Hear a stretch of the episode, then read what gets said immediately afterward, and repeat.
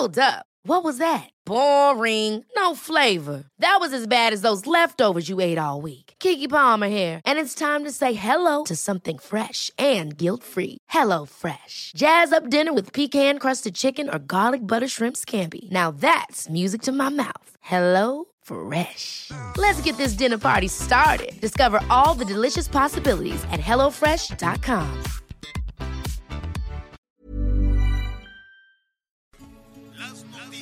¿Qué tal? ¿Cómo le va? Buenas tardes. Estás a punto de escuchar Yo soy Javier Alatorre. las noticias con Javier Alatorre. La vamos a pasar muy bien. Comenzamos. Solo dime la verdad.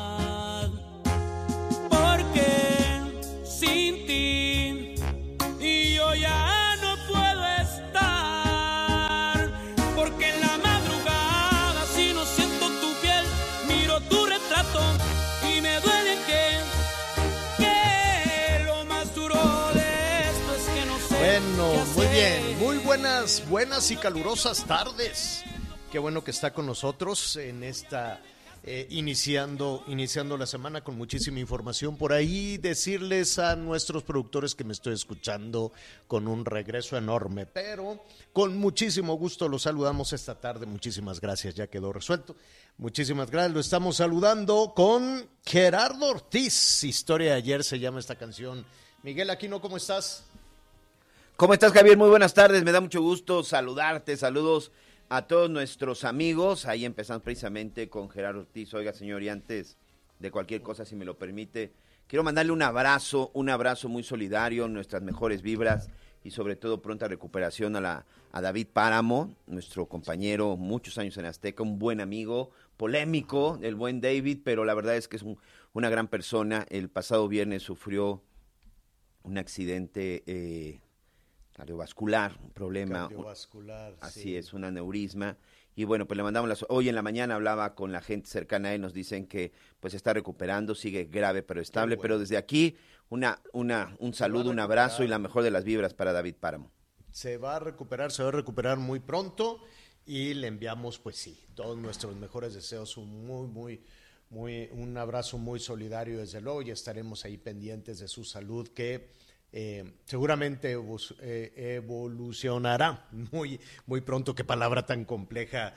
eh, eh, em, ¿Cómo se llama? Elegí. Oiga, al ratito vamos a estar con Anita Lomelí, que ya sabe que anda con, en, el, en el sureste con todo este tema de, del tren Maya, está también el presidente por allá, en fin, hay muchísima información en desarrollo que en un momentito más le vamos a eh, presentar. Miguel, estará calientita la Ciudad de México, pero sabes que, que la Ciudad de México ho- hoy está más o menos a la misma temperatura que Hermosillo, fíjate. Y eso que ya está calientito. Entonces vamos a estar en 31 que este que evidentemente para Sonora pues todavía todavía no no estamos en la época de más calor, aunque para la Ciudad de México sí, 40, 40 y tantos también en la en la zona de, de Tamaulipas, Coahuila, en fin, eh, algunas zonas también del del sur sureste mexicano con temperaturas muy altas. Así es que hoy va a ser un día caluroso con el tema de la sequía. Todavía no va a llover. Yo creo que hacia allá el jueves, viernes va a refrescar un poquito en algunas zonas del país, llegará un poquito de agua, bienvenida el agua, mientras tanto vamos a seguir batallando con la sequía, el racionamiento, bueno, hoy qué me pasa, el racionamiento también de agua en diferentes localidades, este, saludos a Jalisco que también están batallando con este tema de la, de la sequía. Mira, Sinaloa, Zacatecas, eh, Durango, Jalisco, el, norte de Sonora, es un problema tremendo el asunto del agua. Los pozos cada vez son más profundos, cada vez hay menos posibilidades. Hidalgo también tiene mucho problema, la presa del Durazno está seca, seca, seca. Así es que sigue siendo un problema serio y hoy tendremos altas temperaturas y nada de lluvia. No, no, no lloverá ni siquiera para hacer escándalo. Que ya ves quienes vivimos en la Ciudad de México que hay un chubasquito y ¡ay! ¡Qué barbaridad! Nos llovió horroroso y la gente se asusta y no sé qué, como si no lloviera. Este, pero en fin, los saludamos con, con muy altas temperaturas que vamos a tener y además, este, pues muchísima, muchísima información en desarrollo. Antes de ir a todo este tema de la liberación, desde la semana pasada estamos con el asunto de liberación de los, eh, de los, de los narcos allá en Estados Unidos, en México. Entonces, pues eh, le vamos a, a ofrecer todos los detalles. La buena la buena noticia para 10 millones de personas que, que dependen del dinero de, de, las y los trabajadores que, que, se fueron al otro lado, es que van aumentando las, eh, las eh, ¿cómo se llama? La, el dinero que, las remesas, que mandan, las remesas, Miguel, ¿no? Se vuelve a romper un récord y pues mira, ya lo hemos dicho, no sé por qué el gobierno mexicano lo anuncia con bombo y platillo como un éxito, ¿no? así como un éxito de la política pública. ¿Qué creen? Rompimos récord, ¿no? Se envió 30% más que el dinero que se envió en febrero. Y claro que se está rompiendo récords por dos cuestiones muy rápidas. Por las eh, políticas de recuperación que está tomando el presidente Biden, ¿no?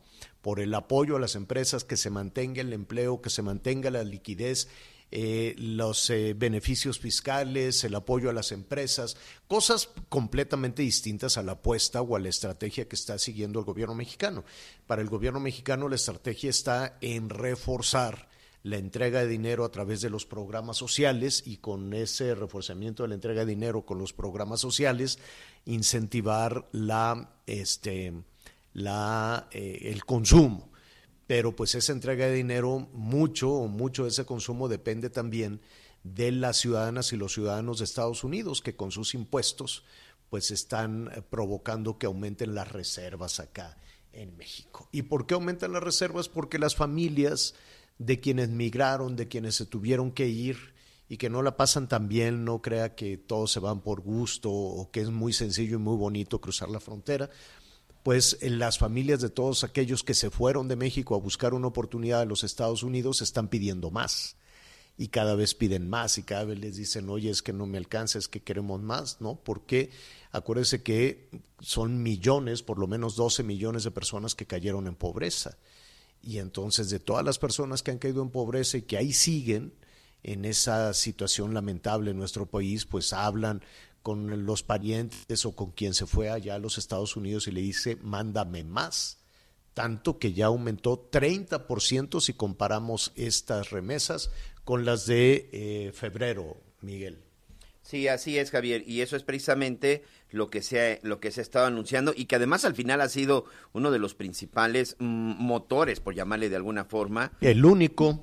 para el gobierno, exactamente el único, para que se reactive, se reactive la economía. Lamentablemente, bueno, pues todavía no vemos esas cifras que esperemos sobre el incremento, el incremento de empleos. Eh, y además yo creo que independientemente de las cifras, lo que sí, sí, lo que sí se sigue viendo, pues es una serie de desempleo. Hay mucha gente que hoy este, todavía muy cercana que avisa de que ya se quedó sin trabajo.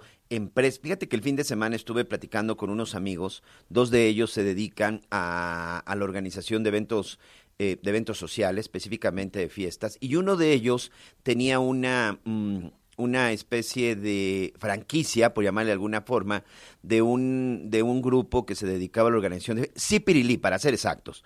Y lo digo porque al final, pues resulta que la empresa ya quebró. Resulta que las sucursales de Cipirilí, que se dedicaban básicamente a la organización de eventos infantiles, pues han empezado a cerrar sus, han empezado a cerrar sus salones. Es decir, es una de las partes en donde se ha visto afectado, lo decíamos la semana pasada, Javier, donde de manera directa e indirecta, no son decenas, ¿eh? ni cientos, probablemente miles de trabajos ahí también que se están viendo afectados. Pero sí, regresando al tema de las remesas, el problema es que pues cada vez son más los mexicanos pues que se van a los Estados Unidos. Amigos periodistas que ya incluso no pudieron conseguir trabajo hoy aquí en México, se han ido a la Unión Americana, Javier, a trabajar en tiendas departamentales y a trabajar en el campo, porque ya no encontraron otra forma de poder llevar el alimento a casa.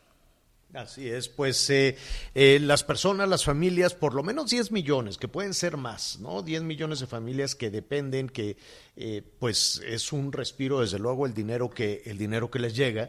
Eh, pues llámenos, denos su opinión, denos su punto de vista, qué le dicen, qué le comentan sus eh, familiares al otro lado de al otro lado de la frontera, esas remesas que le llegan, cuánto le llega, pero pues sí es una cantidad muy importante de dinero.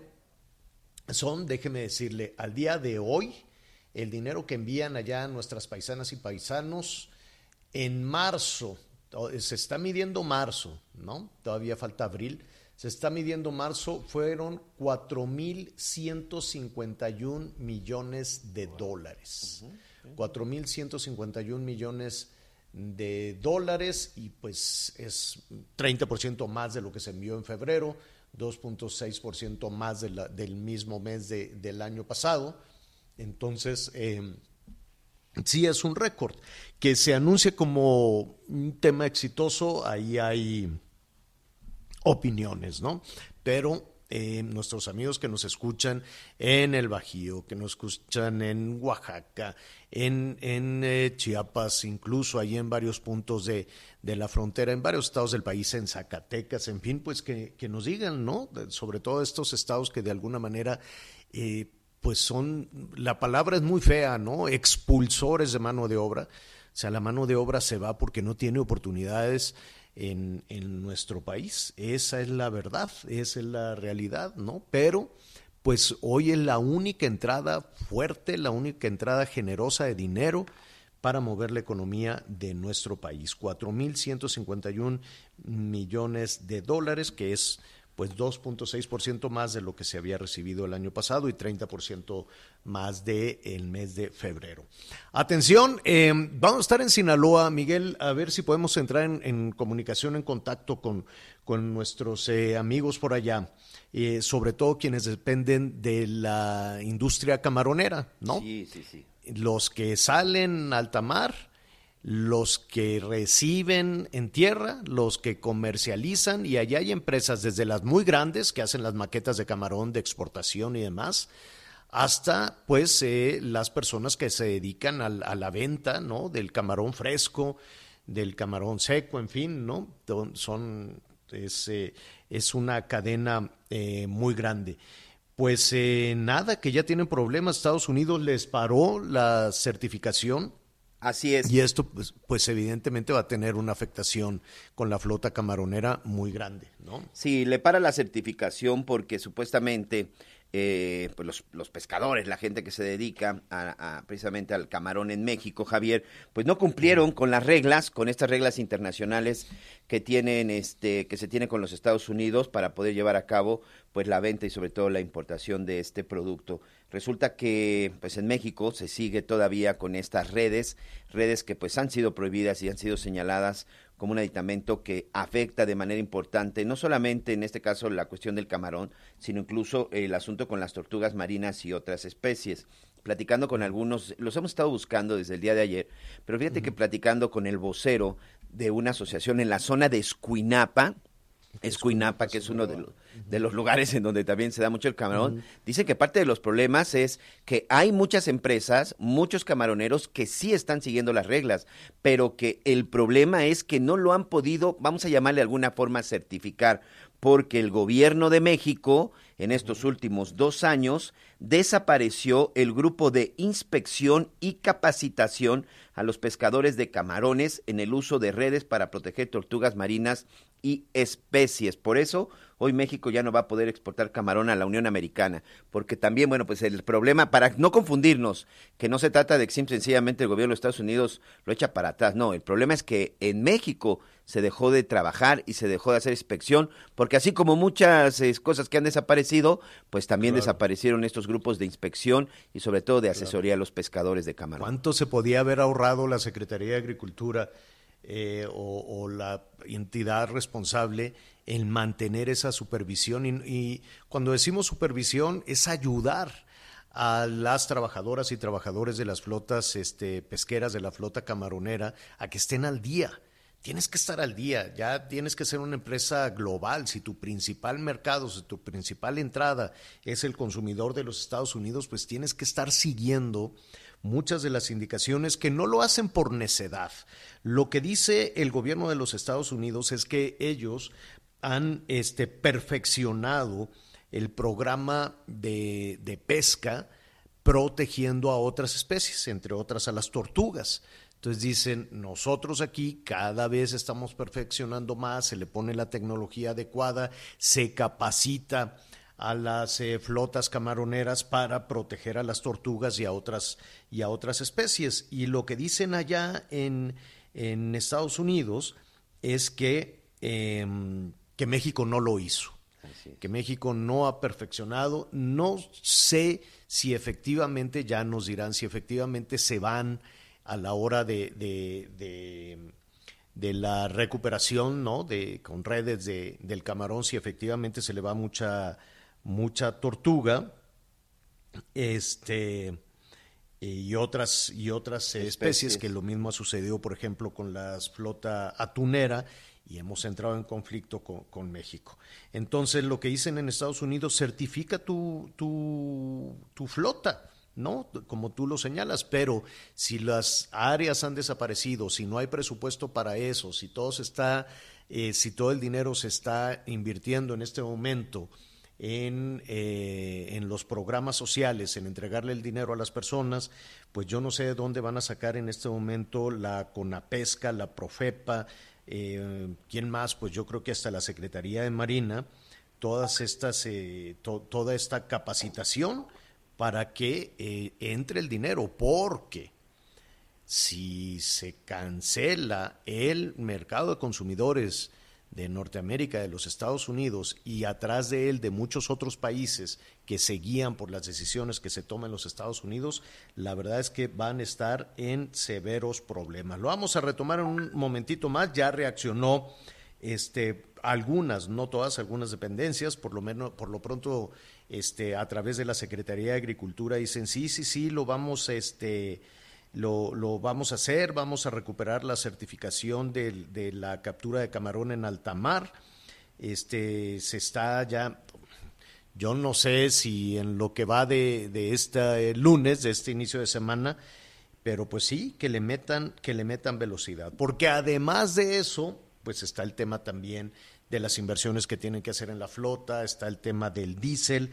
Hay muchas cuestiones en ese sentido que tenemos que, retomar. Nos están hablando nuestros amigos allá de Sinaloa. Con muchísimo gusto vamos a retomar ese tema. Pero antes, Miguel, este, y, además de, de, saludar que ya está lista Anita Lomelí. ¿Cómo estás, Anita? Muy bien, gracias, Javier. Buenas tardes. Es que pues eh, no me entraba y no me entraba y no me entraba, ya no digas internet. Pues es que ahí andas tumbando la selva, andas abriéndole camino al tren Maya, en un ratito más nos contarás. ahora y felicidades por tu programa además. Gracias Javier, ya platicaremos de, de, qué, de qué se conmemora y qué se lleva a cabo hoy en esta ceremonia del perdón allá en Tiosuco, Quintana Roo. Perfecto. En un, en un momentito más, porque antes de, saludar a Jorge Fernández Menéndez, que será este nuestro primer invitado de hoy, Miguel, muchísima actividad en los Estados Unidos y en México alrededor de responsables del tráfico de drogas. Sí, Javier, la verdad es que eh, hace unos días, hace un par de días, básicamente antes de que concluyera la semana pasada, recibíamos la noticia. Eh, primero vamos con los hijos del Mayo Zambada. Vicente Zambada, Vicente Zambada Niebla, este, eh, pues, uno de los principales operadores del cártel de Sinaloa, específicamente de la organización del Mayo Zambada, resulta que, pues, ya pudo haber obtenido su libertad. Por lo menos, mira, este, esta información no se confirma al 100%. Lo que se dice es que ya por lo menos las autoridades encargadas de la seguridad del sistema penitenciario en los Estados Unidos, bueno, pues ya no lo reportan como que estuviera bajo su, bajo su resguardo. Esta es la hipótesis, por supuesto, y junto con él también su tío, Jesús el Rey Zambada, hermano del Mayo Zambada, ambos, bueno, pues ya no estarían bajo el resguardo del sistema de protección penitenciario en la Unión Americana. Lo que esto podría implicar es que o pudieron obtener su libertad o simple y sencillamente ya les cambiaron la identidad. ¿Por qué? Bueno, pues porque estos fueron los testigos estrellas, por llamarle de alguna forma, en el famoso juicio del siglo en contra de Joaquín el Chapo Guzmán. Y por otro lado, otro de los hijos del Mayo Zambada, que también está detenido en la Unión Americana, el, el gordo Zambada le dicen, eh, él se declaró culpable al aceptar los delitos y sobre todo declararse culpable, pues esto le ayudará pues a alcanzar una pena, no quiero decir mínima, pero sí una pena negociada, que esto podría ayudar. Y estábamos con esas noticias cuando de repente, faltó- como dice... Te faltó el Arellano Félix, ¿eh? Bueno, por supuesto también el famoso doctor, el famoso doctor, uno de los este de los líderes que encabezaba también el cártel de Tijuana, que dentro de la organización no tenía un papel tan importante como el de Ramón o el de Benjamín. Bueno, pues el famoso doctor Arellano Félix también estaría negociando y obteniendo su libertad anticipada en la Unión Americana. Estos, estas dos organizaciones criminales que desde la época de los 80 y 90, pues eran uno de los principales responsables, no solo del trasiego, sino también de la violencia que sucedía. Y con todo esto, pues que nos encontramos con el sabadazo, que al final no se dio sabadazo, ¿eh? porque sigue en prisión, en el caso del güero Palma Salazar, este narcotraficante también de la época de los 80, fundador del cártel de Guadalajara y del cártel de Sinaloa. Mm, Bueno, pues eh, me da muchísimo gusto saludar a Jorge Fernández Menéndez, que este, como siempre, ¿no? va haciendo una investigación desde hace ya tiempo de todos estos eh, personajes y de la misma evolución del crimen que, de crimen organizado, una evolución que no necesariamente es generacional. Pero vamos a, a ver quién es y por qué ha provocado tanto revuelo la situación de Héctor, de Héctor Luis El Güero Palma. Eh, Jorge, ¿cómo estás? Buenas tardes. Muy buenas tardes, un placer saludarte a ti, a Miguel, un placer estar con ustedes. Oye, pues así rápidamente hicimos un resumen un poquito, un poquito apretado de los acontecimientos allá en, en- en los Estados Unidos, situaciones que, que incluso al mes de agosto se ha dado la fecha para la liberación de algunos personajes, otros que probablemente ya fueron liberados, y aquí en nuestro país eh, en la posibilidad de que Héctor Luis Palma Salazar salga de prisión. ¿Qué opinas?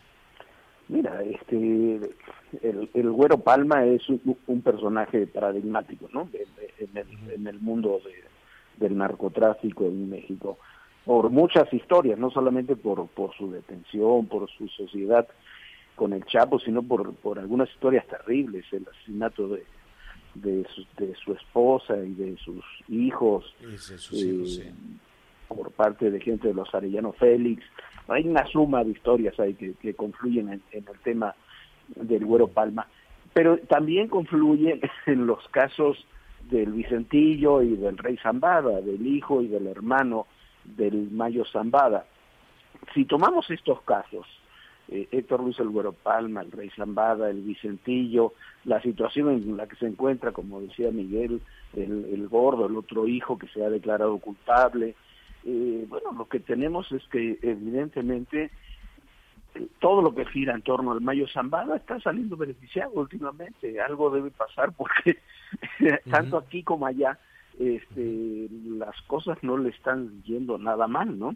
Eh, en medio de acusaciones sobre control territorial que existe cada vez más amplio, en medio de acusaciones de que cada vez llega más droga a Estados Unidos, que también es una realidad, pero la paradoja es que estos operadores, algunos mayores, el Rey Zambada, eh, Héctor Luis El Guro Palma, otro muy joven como el Vicentillo, que manejaba nada más y nada menos que las redes internacionales del cártel, eh, van quedando en libertad y, y no deja de ser por lo menos extraño. Ahora, eh, escuchábamos al, al presidente hoy por la mañana, pues, este, cuestionando una, una decisión eh, alrededor de, de Héctor Luis el, el, el Güero Palma con este juez, ¿no? Este juez de Jalisco que de alguna manera, pues, estaría abriendo las, las puertas de prisión para el Güero Palma. ¿Qué opinas?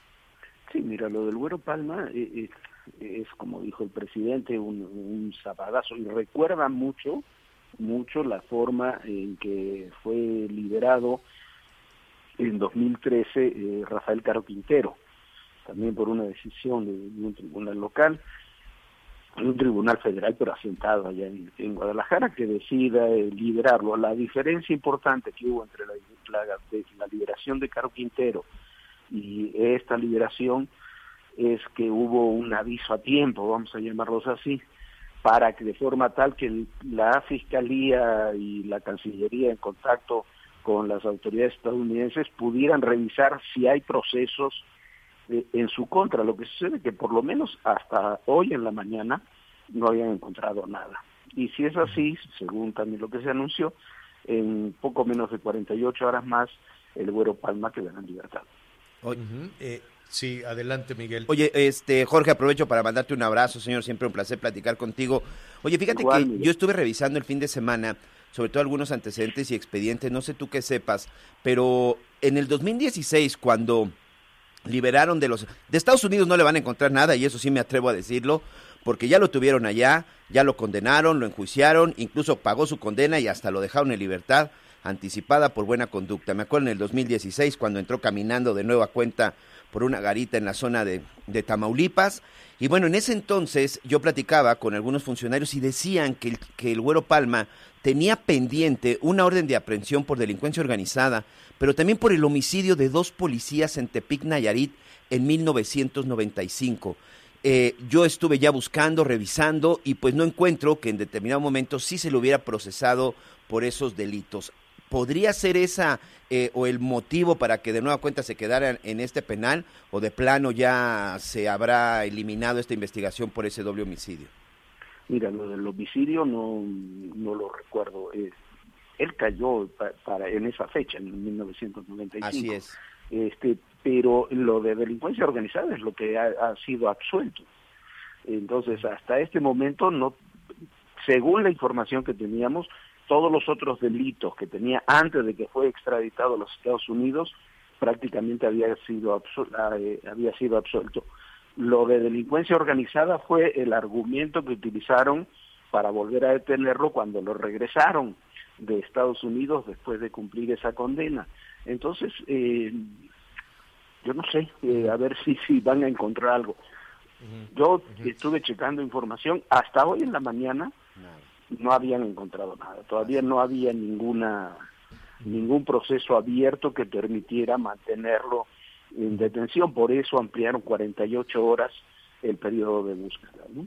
Como Así tú es. dices, en Estados Unidos es imposible que haya algo, o por lo menos muy difícil que haya algo, porque ya fue eh, juzgado, cumplió condena y liberado, no puede ser eh, dos veces este, procesado por el mismo delito. Sí, me, me, me llama la atención lo, lo dicho incluso por la responsable de, de la seguridad pública, por Rosicela Rodríguez, ¿no? En el sentido, palabras más, palabras menos, decía, bueno, es que estamos eh, tratando de encontrar algún otro proceso judicial.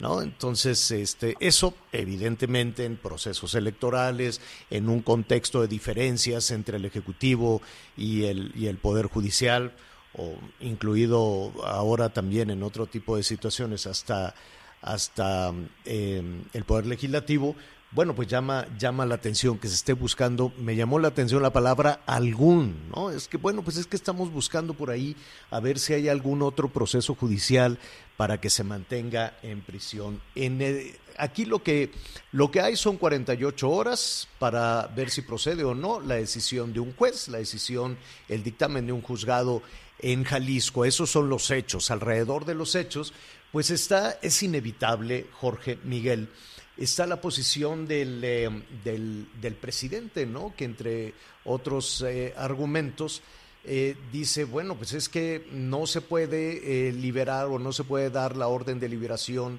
de un delincuente como Héctor Luis El Güero Palma el sábado en la madrugada. ¿Ese sería un elemento suficiente? Mira, O sea, la- el malestar del Ejecutivo y que la orden de liberación surgiera el sábado en la noche. Mira, es, es un sabadazo, como dicen, es cierto, eso es verdad, pero también eh, tiene que ser verdad que tiene, tiene que tener el Ejecutivo eh, un control, en este caso no ni siquiera el Ejecutivo, es sobre todo la Fiscalía, que es la que lleva estos casos, y el Ejecutivo desde la parte de control de penales, un control mucho más estricto sobre estos procesos, no un juez por más que otorgue la libertad, no es que de un día para el otro decide eh, otorgar la libertad, hay procesos en curso. En el de Caro Quintero, cuando se otorgó la libertad a Caro Quintero, sí incluso fue más evidente porque no se avisó a nadie, cuando se le avisó a la fiscalía ya faltaban eh, prácticamente minutos para que fuera liberado y cuando quiso hacer algo la fiscalía ya se había. Eh, en este caso se nota que hubo algún tipo de comunicación por la misma razón de que no se efectuó la liberación que se tendría que haber efectuado el mismo sábado en la noche por la orden del juez, pero se le dio un plazo de 48 horas como el sábado era no era día no laborable, se dieron 48 horas ahí para investigar si había otros procesos y ahora otras 48 horas más. Eh, lo que yo creo es que no tienen procesos en contra del Güero Palma, entre otras razones también porque está detenido desde 1995, han pasado muchos años, pero veo difícil que lo puedan mantener en prisión con algo que sea sustantivo. Oye, Jorge, y, también, y también no sé tú qué opines y recordarle a nuestros amigos, también estamos hablando ya de, de un hombre de 80 años que en determinado momento pues podría terminar como Doneto, ¿no? En una pues ahí en una casa, este, además un hombre enfermo, ya regresó muy enfermo. que les iba a preguntar. Y estamos hablando de una persona pues ya, pues ya de edad avanzada. Es, es justo lo, lo, que les iba a, preguntar. El tiempo se nos viene un poquito encima, este Jorge Miguel, pero eh, tenemos esta referencia, ¿no? Tenemos esta imagen de Héctor Luis El Güero Palma, como las que se pueda tener de Caro Quintero, como la que se pueda tener del Chapo Guzmán. Pero, este, finalmente, yo les preguntaría, la eventual liberación de este capo del narcotráfico en su momento, este, puede modificar eh, la el esquema de, del crimen organizado en nuestro país? ¿Sigue siendo un hombre de influencia o ya es otra la, la historia de la delincuencia organizada en México? Mira, Caro Quintero llevaba 10 años más detenido, o sea, estaba detenido desde el 85 y, y terminó siendo un personaje con, con influencia. Está más joven, tiene mejor salud aparentemente y ahí está y ahí sigue operando. Yo no creo, no veo a, al Güero Palma eh, operando. Veo mucho más preocupante en este sentido o, que le otorga mayores beneficios a, quienes realmente operan estas cosas, la liberación del Vicentillo, por ejemplo, ¿no? que es un hombre joven y, con mucha experiencia en los temas de los grandes manejos del narcotráfico. Eh, pero no veo, sinceramente no veo que la liberación del Pedro Luis El Güero Palma vaya a modificar eh, el escenario del narcotráfico en el país. Jorge, te agradecemos muchísimo. Jorge Fernández Menéndez, periodista, analista, desde luego, en todos estos temas de seguridad, de seguridad pública. ¿Y qué les parece si después reanudamos este tema dentro de 48 horas para poner en perspectiva la relación que hay entre dos poderes que han tenido sus choques, que han tenido pues momentos ríspidos, ¿no? Entre el ejecutivo y el judicial. ¿Qué les parece si retomamos esto? Por supuesto, puestísimo, Javier, un placer platicar contigo, con Miguel, como siempre. Gracias, es Jorge Fernández Menéndez.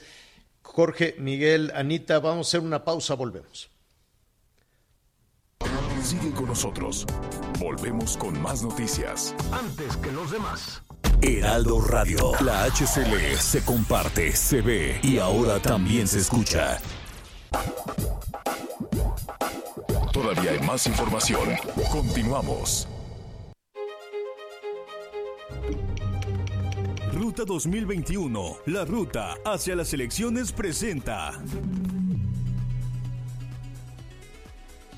Bueno, muy bien, en eh, este espacio de, elecciones que le dedicamos a, varios estados, a varios estados del país, faltan ya un mes, 33 días para las elecciones. Hoy vamos a estar en Michoacán. Vamos a, a revisar un poquito más adelante la competencia para el gobierno del estado, pero también eh, llama eh, la atención en particular el caso, la competencia por Huetamo en Michoacán.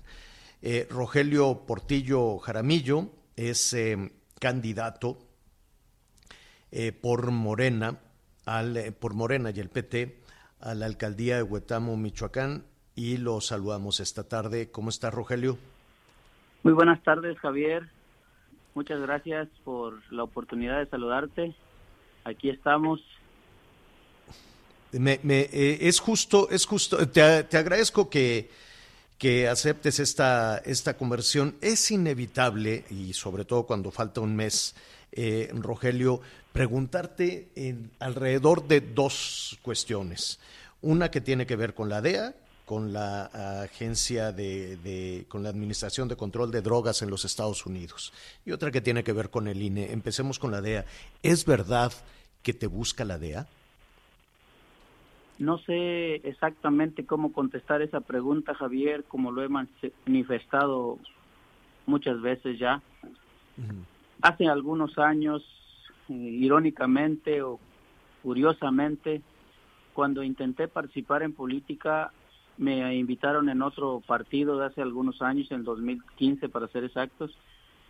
Pero antes de eso, en 2013, aparece esa ficha en, en esta página, a la cual pues en su momento, claro que sí, tuve mis dudas, me preocupé un poco, pero siempre he sido una persona muy responsable en mis actos, entonces yo personalmente llamé a los teléfonos que están en esa página y me contestaron, a lo cual yo manifesté, como ya lo eh, he dicho anteriormente, yo les dije, yo soy esa persona, quiero saber si es verdad, por qué me están buscando. Y fue muy tajante la persona, la señorita que me contestó, me dijo que no me podía dar información. Después contacté a un familiar en Estados Unidos que me ayudara con algún abogado para ir a ver esto, esta situación, a lo cual el abogado ni siquiera me cobró porque me dijo que fue, que lo investigó, que habló y que ni siquiera eh, pudieron darle información que porque es un caso que no existe. Y desde que yo me di cuenta de esta situación fue exactamente en el 2013, estamos en 2021. Y yo me sigo preguntando lo mismo, ¿por qué aparece mi nombre en esa página? Eh, es, decir, tu nombre sigue apareciendo ahí. Ahora, independientemente de que han pasado tantos años, de que han pasado que ocho años con este, con, con este tema, eh, ¿tuviste contacto con las autoridades mexicanas? ¿Preguntaste también en México, oigan, yo estoy en esa página eh, que me, me busca una Corte Federal de Texas por diferentes cargos, en particular el tráfico de drogas? ¿Qué te dice el gobierno mexicano? Javier, nunca se me ha requerido y también lo he manifestado. Si alguna autoridad mexicana me requiere, estoy a sus órdenes. O sea, cuando dices estoy a las órdenes de las autoridades mexicanas, quiere decir que sigues siendo candidato, que sales a la calle, buscas el voto o te mantienes con cautela en esto. Todos los días salgo a buscar eh, el pueblo, el pueblo me busca a mí, yo más bien considero que que quien me busca es el pueblo y yo todos los días hago mi recorrido de campaña.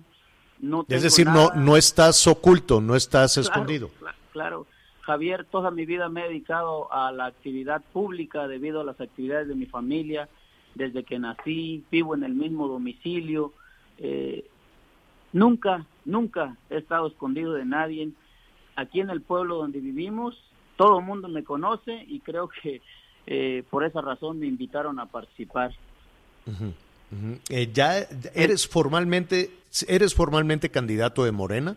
Claro que sí, con todos los requisitos que le pidieron a todos los candidatos en todo el país, los mismos me pidieron a mí y presenté exactamente los mismos. Con mi carta de antecedentes no penales, igual que todo el mundo.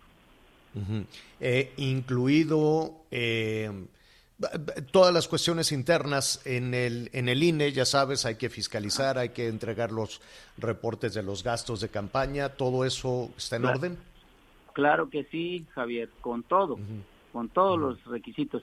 Quiero decirte que debido a la premura o a que se llevó al límite en tiempos el partido, por lo que todos ya conocen, de nuestro partido se llevó todo al límite, quiero decirte que apenas el día viernes me mandó un correo donde eh, mi candidatura queda formalmente registrada, es aceptada y hasta entonces me mandan una contraseña para todos los eh, todas las cuentas de fiscalización y todos los eh, todo lo que se tiene que hacer con fiscalización. Mm. ya la contadora. O sea, pero no fue una cuestión tuya, la autoridad electoral apenas este viernes te dijo, con todo y lo que ha surgido de la DEA, con todo esto, aquí está, si eres formalmente candidato de Morena y ahora tienes que hacer toda la fiscalización, ¿así es? Claro que sí.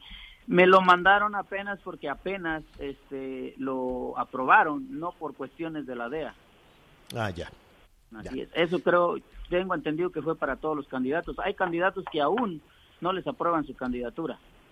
Ya, ya. Eh, en- en- estamos, eh, estamos entonces ante una situación que nos gustaría eh, que tú nos comentes. Es, es decir, Rogelio Portillo Jaramillo es desde el viernes pasado formalmente el candidato de Morena a la alcaldía de Huetamo, Michoacán. Así es, De- Javier, desde el viernes. Y no estás prófugo, no estás escondido. El día de ayer te comento que aquí estuvo dos corresponsales de Milenio visitándonos, nos acompañaron al recorrido, estuvieron en mi casa, estuvieron en lo que es un día cotidiano de recorridos y la verdad, lejos de que le, a, el- a los medios les interese la situación que vive Huetamo, lo que más les interesa pues es eh, la polémica de lo que está pasando exactamente con mi situación. Y, regresando a lo que vive Huetamo, que como muchos otros municipios de Michoacán desafortunadamente han sufrido de la delincuencia, eh, Michoacán tiene pues un problema, lo hemos visto, ¿no? Con, con gobierno federal, con la Guardia Nacional, eh, con el nuncio apostólico, un problema incluso de presencia del crimen organizado. ¿Qué harías tú en ese sentido en caso de convertirte en alcalde de Huetamo? La problemática de inseguridad de todo el país y de otros lugares del mundo, Javier, es la falta de empleo. Si tú un día te das la oportunidad de visitar este municipio, la Con geografía y las situaciones en las que nos encontramos, te podrás dar cuenta de que si no se genera empleo a través de la producción del campo, eh, nunca se va a generar otra condición. ¿Cómo podemos disminuir tantos problemas sociales con la generación de empleo? En mi familia nos dedicamos a diferentes actividades en las cuales des- generamos, después del ayuntamiento municipal, somos quienes generamos más empleo en este pueblo. Y te hablo de empresas como Coca-Cola, como Corona y muchas otras, como Soriana, como empresas, pequeñas empresas que hay aquí. En mi familia generamos más de un centenar de empleos directos. ¿A qué, a qué se a dedica tu- a qué se dedica tu familia, Rogelio? Nos dedicamos al reciclaje, al transporte, a la construcción, a la distribución de agua. Nos dedicamos a producir melón, sandía, papaya, eh, ma- este, y también la principal actividad de mi familia ha sido la música, el entretenimiento desde hace 34 años. ¿Qué Y dicen los, los sondeos? ¿Cómo vas en la competencia electoral? Pues Javier, yo creo que esa pregunta este, está clara. Hoy mi nombre está eh, en todo el mundo Así y yo creo que esa es una clara respuesta de por qué realmente está pasando esto conmigo. Si no estuviéramos Mm. O sea, también, no- si no- no te preocupa, te aceptación sien- con el pueblo, no estuviera mi nombre eh, en todos estos medios y en todos estos países. Creo que es un claro ejemplo de que la oposición tiene mucho interés en que no se me apoye, en que en perjudicarme, para que me entiendas. Rogelio Portillo Jaramillo, pues falta un mes, faltan 33 días. Este, aclarado entonces que no estás prófugo, no te escondes, está este tema de la DEA, pero no tienes, no sabes por qué, o sea, es decir, no, no, no es falso, ahí está desde hace ocho años. Así es. No niego, Bueno, no niego que allí, que esa es mi foto, en realidad sí es mi foto, pero yo pregunto, y yo mismo me he dado la tarea de investigar, como ya lo dije, yo personalmente llamé, yo contraté un abogado, a- un abogado hace algunos años para ver esta situación, pero nadie me da información, nadie me dice qué está pasando, y como lo he manifestado, vivo Ni el a la gobierno de mexicano. todo el pueblo aquí en Huetamo. Ni el gobierno mexicano te ha dicho Claro, también. nada en y ese sentido. siempre lo he manifestado, Ni- quedo a sus órdenes. Ya lo dijo el secretario del Estado, eh, Reyes Patrón, que efectivamente aparece mi nombre o mi fotografía en un portal de Internet, pero que no cuento con ninguna investigación en México, porque he vivido una vida de eh, buenos principios donde no puede señalarme nadie que soy una persona que me conduzco con inmoralidad o con conductas inapropiadas. Creo que, déjame decirte Javier, que mi candidatura salió de una encuesta popular, de una este, encuesta que se le hizo al pueblo, donde participamos 19 aspirantes por la candidatura de Huetamo. sin embargo, el pueblo me, me apoyó totalmente porque arrasé todas las preguntas que hizo el partido a través de la encuesta. Rogelio Portillo Caramillo, candidato a la alcaldía de Huetamo en Michoacán. Gracias. Muchísimas gracias, Javier, por la oportunidad y un saludo a toda tu audiencia. Hasta pronto. Hacemos una pausa, volvemos. Ruta 2021, la ruta hacia las elecciones presentó. Sigue con nosotros. Volvemos con más noticias. Antes que los demás. Heraldo Radio, la HCL se comparte, se ve y ahora también se escucha. Todavía hay más información. Continuamos. La Secretaría de Educación de Guanajuato informó que 710 escuelas de educación básica, media superior y superior se registraron para participar en el plan piloto de regreso a las escuelas que comenzará el próximo 11 de mayo. Autoridades sanitarias de San Luis Potosí confirmaron el primer caso de contagio en el estado con la nueva variante de coronavirus proveniente de la India. Se trata de un hombre que se contagió tras convivir con familiares que viven en Estados Unidos. La Fiscalía General de la República señaló que no cuenta con una orden de aprehensión contra el gobernador de Tamaulipas, Francisco García Cabeza de Vaca, por los delitos de defraudación fiscal, delincuencia organizada y lavado de dinero. El mandatario asegura que son acusaciones falsas. Hoy el dólar se compra en 19 pesos con 91 centavos y se vende en 20 con 37. Hacemos una pausa y ya estamos de regreso en las noticias con Javier Alatorre. Sigue con nosotros. Volvemos con más noticias. Antes que los demás. Heraldo Radio, la HCL se comparte, se ve y ahora también se escucha. Todavía hay más información. Continuamos. Oiga, el, el, pues la tarde se nos vino encima. Estamos ya por concluir la, la primera parte de, del programa. Anita Lomelina más no dio tiempo de, de, saludarte, pero nos tienes que contar qué estás haciendo en, en, en esta parte del país. Pues mira, Javier, eh, fíjate que hoy pues es 3 de, de mayo, es el Día de la Santa Cruz. Como sabemos, el encuentro de dos mundos entre los españoles y nuestros antepasados, pues tiene un sincretismo en, en general que habla pues de lo que fue toda esta fusión de culturas. Y hoy precisamente el presidente está por llegar a Tiosuco, al Museo de Castas, de la Guerra de Castas en Quintana Roo, para pedir eh, en una ceremonia muy especial perdón a los pueblos eh, mayas, pues por el genocidio y dominación que ha sufrido. Hace muchos años, mm. estamos hablando de 1847, cuando empezó la guerra de castas, eh, Yucatán era una gran península, no estaba dividido en Campeche y Quintana Roo. Entonces, eh, además de pirámides y de todo lo que sabemos que construyeron los mayas, después los indígenas construyeron grandes haciendas que pues le han dado característica a todo este territorio y hubo un pleito tanto era el pleito que Yucatán quiso separarse en dos ocasiones de México. No se logró porque México ya había perdido Texas.